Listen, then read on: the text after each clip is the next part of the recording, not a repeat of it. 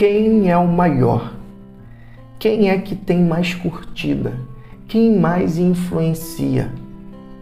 Aquele que tem a titularidade do contexto social que estamos inseridos, que tem status a ponto de fazer com que as pessoas o enxerguem como é líder ou quem é maior é aquele que está inserido no contexto do reino.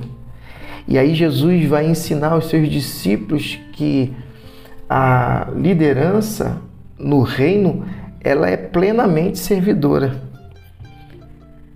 Marcos, capítulo 9, a partir do versículo 1. Eles foram para Cafarnaum. Já em casa, ele perguntou: O que vocês discutiam pelo caminho? O silêncio foi constrangedor, porque eles estavam discutindo sobre quem deles era o maior. Ele se assentou, chamou os doze e disse: Saibam é que quem quiser ser o primeiro ficará por último e será servo de todos.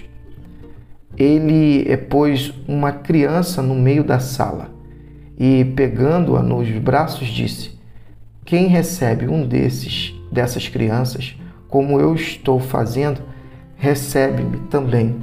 Mas, mais que isso, recebe o próprio Deus que me enviou.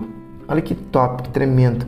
Jesus vai deixar bem claro aqui que é, o maior no reino não é aquele que tem status quo, que está numa posição privilegiada, mas é aquele que é serve, que é entende o que ele vivenciou e fez, que é, veio ao mundo justamente para servir.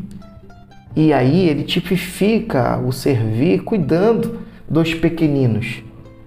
E cada um que se aproxima de Jesus, seja ele é, grande ou pequeno, se torna como uma criança, pois para estar inserido no reino no contexto do reino, é necessário ser uma criança, como uma criança.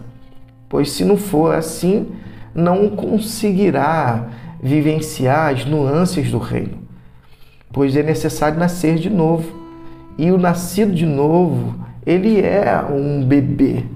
Por isso que Jesus vai dizer aos seus discípulos que era necessário servir em amor a esses que agora eram é, pequeninos diante no contexto do reino e que precisam é do ensino, precisam do cuidado, precisam do amor, precisam do serviço. Aquele que é maior é aquele que serve. Se você quer ser maior no reino, seja aquele como que serve. Que assim seja no, na sua e na minha vida, no nosso viver que possamos ser é, aqueles que servem, pois é melhor dar do que receber. E que Deus te abençoe.